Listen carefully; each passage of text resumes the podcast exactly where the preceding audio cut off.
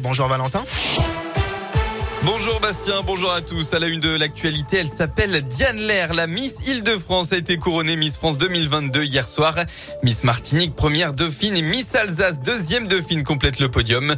Du côté des deux candidates en Auvergne-Rhône-Alpes, la Miss Auvergne Anaïs Wereschak n'a pas participé au top 15, tandis que Charlotte Force est arrêtée aux portes du top 5.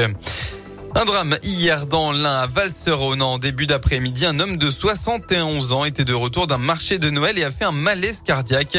Malgré l'arrivée rapide des secours, l'homme a été déclaré décédé par le SAMU. La fête des Lumières, c'est déjà fini. Depuis mercredi et jusqu'à hier, 31 œuvres étaient exposées un peu partout dans Lyon.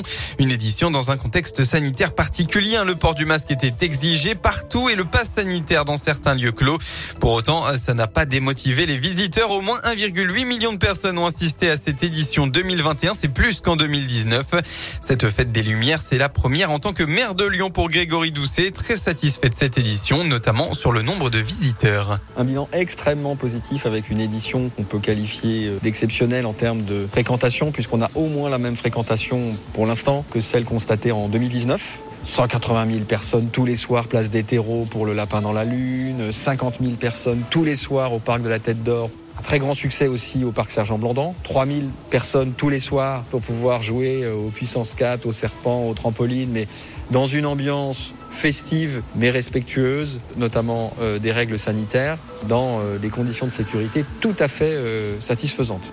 Pour le moment, aucun chiffre précis n'a été communiqué au sujet de la provenance de ces visiteurs. Il s'agit notamment de connaître la proportion de touristes étrangers venus assister à cette édition malgré le contexte sanitaire délicat.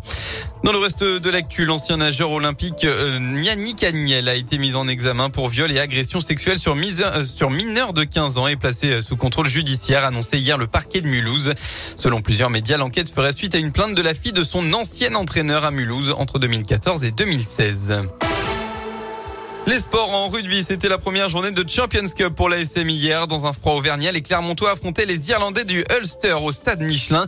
Malheureusement, l'ASM s'est incliné 23 à 29 dans un match à deux visages. En football, 18e journée de Ligue 1, la mise à l'épreuve, de la mise à l'écart, pardon, de Claude Puel n'a pas empêché les Verts d'encaisser hier une dixième défaite à Reims. Résultat final 2 à 0. Denise Bouanga a d'ailleurs écopé d'un carton rouge pour un mauvais geste sur un adversaire. La météo enfin en Auvergne-Rhône-Alpes pour votre dimanche. C'est un temps majoritairement nuageux qu'on va retrouver dans la région. Malgré tout, des éclaircies devraient faire leur apparition en début d'après-midi de façon très localisée.